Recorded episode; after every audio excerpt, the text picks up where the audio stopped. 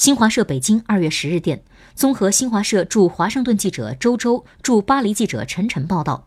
美国联合发射联盟公司九号晚间用宇宙神五型运载火箭将美国航天局和欧洲航天局合作开发的太阳轨道飞行器送入太空后者将首次在太阳的较高纬度给太阳南北两极拍照。